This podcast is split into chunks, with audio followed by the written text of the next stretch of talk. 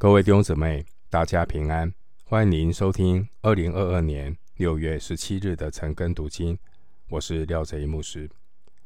今天经文查考的内容是《以斯帖记》第五章一到十四节。《以斯帖记》第五章一到十四节内容是以斯帖觐见国王。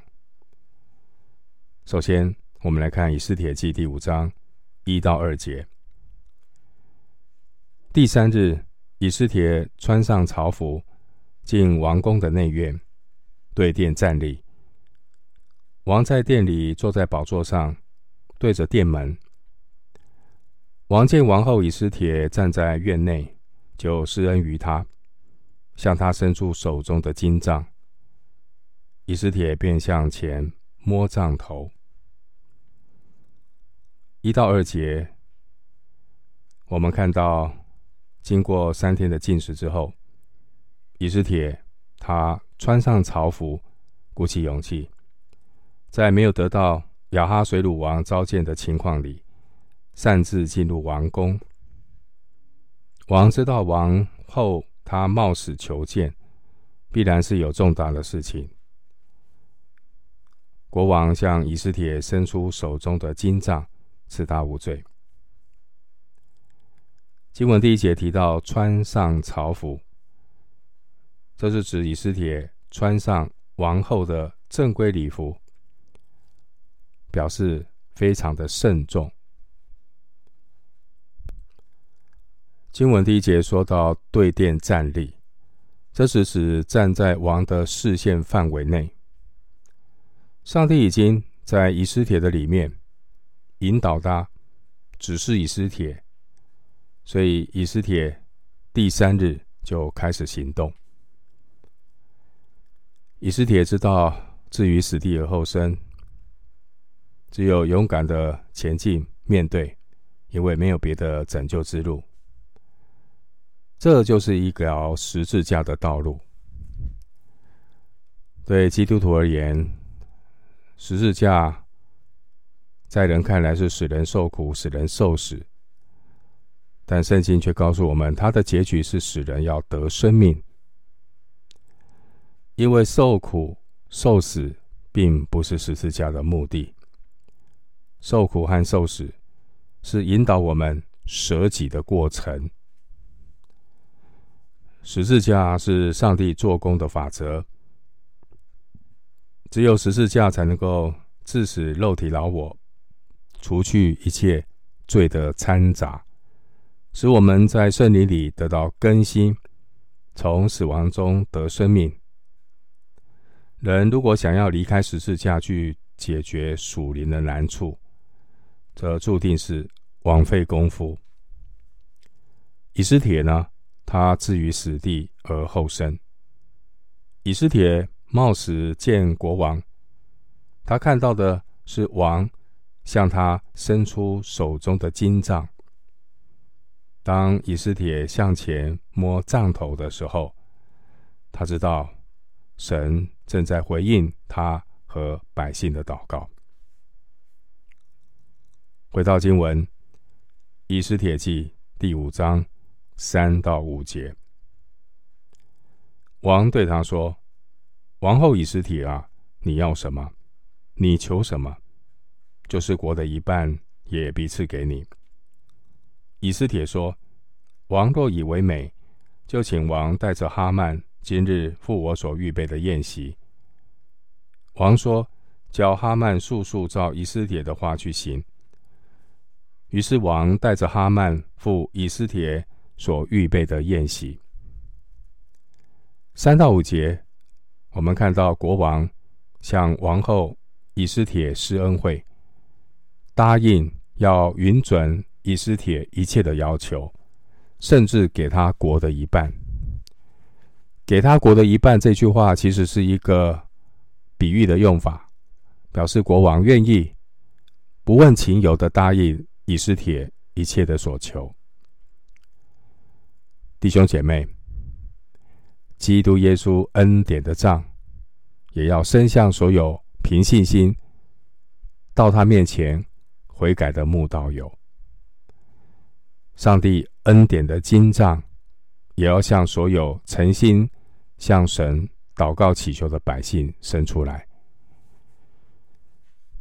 经文第四节有一句话说：“请王带着哈曼。”请王带着哈曼这句话原文有四个词，把这四个词的第一个字母连起来就是耶和华。耶和华这个希伯来文，所以在以斯帖的请求里，请带着哈曼，隐藏着神的名字。波斯王他不但没有降罪给这位以斯帖，反而乐意答应以斯帖所有的要求。弟兄姊妹，神的恩典总是超越人的想象。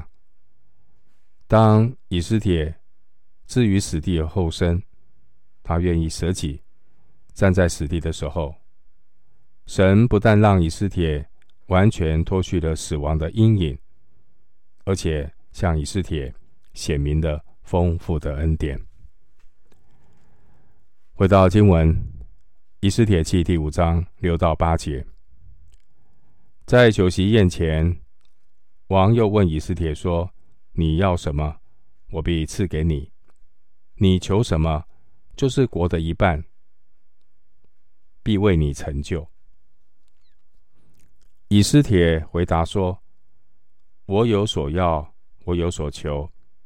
我若在王眼前蒙恩，王若愿意赐我所要的，准我所求的，就请王带着哈曼，再赴我所要预备的宴席。”明日我必照王所问的说明。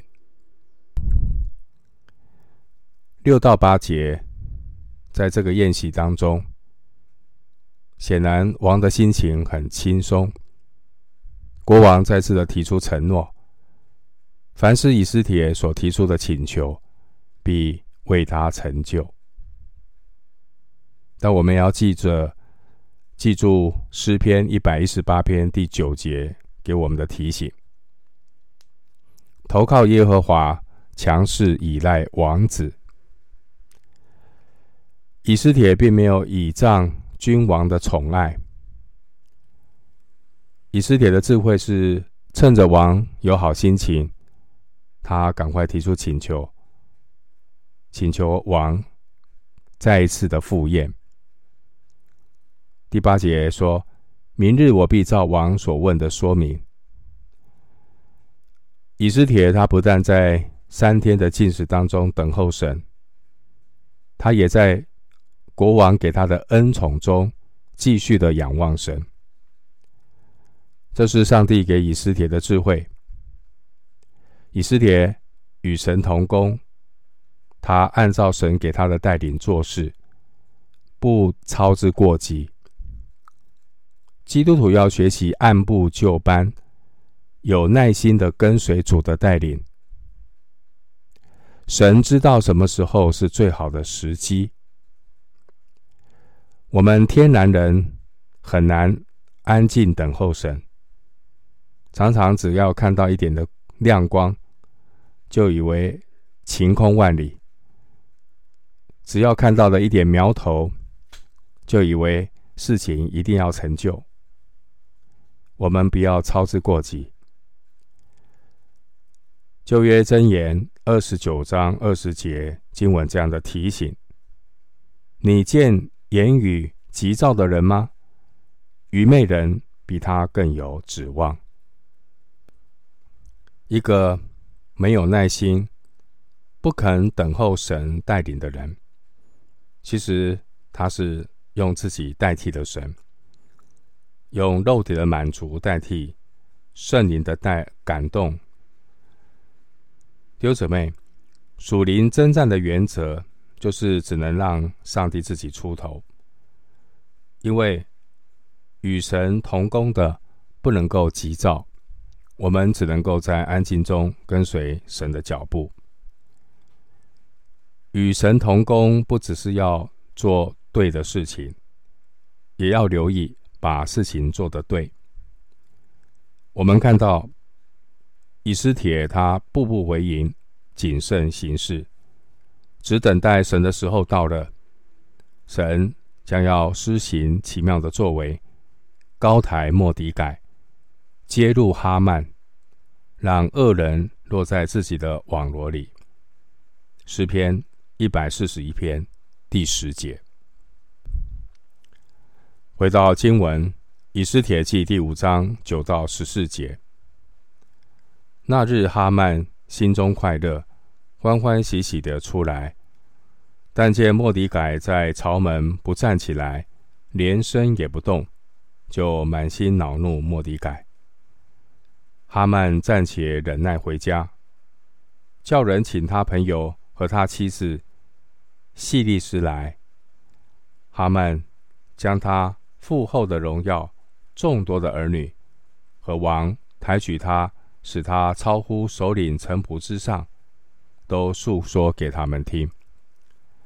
哈曼又说：“王后以斯帖预备筵席，除了我以外，不许别人随王赴席。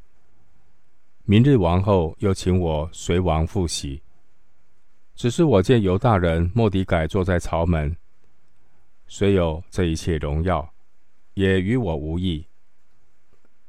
他的妻细利斯和他一切的朋友对他说：“不如立一个五丈高的木架，明早求王将莫迪改挂在其上，然后你可以欢欢喜喜的赴王随王赴席。”哈曼以这话为美，就叫人做了木架。这段经文，我们看到哈曼他心高意满，满心欢喜的离开筵席。但哈曼一出宫的时候，看见莫迪改不跪不拜，他满心的恼怒，但是他忍着，还没动手。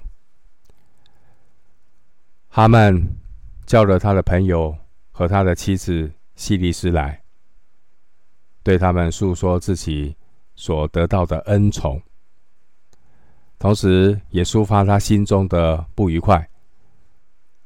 他心中的不愉快是那位顽固的犹太人莫迪改，这是哈曼心中的一根刺。哈曼的妻子就建议莫这哈曼，他建造一个。七十五尺英尺高的木架，放置在城墙，呃，比较明显的建建筑物上。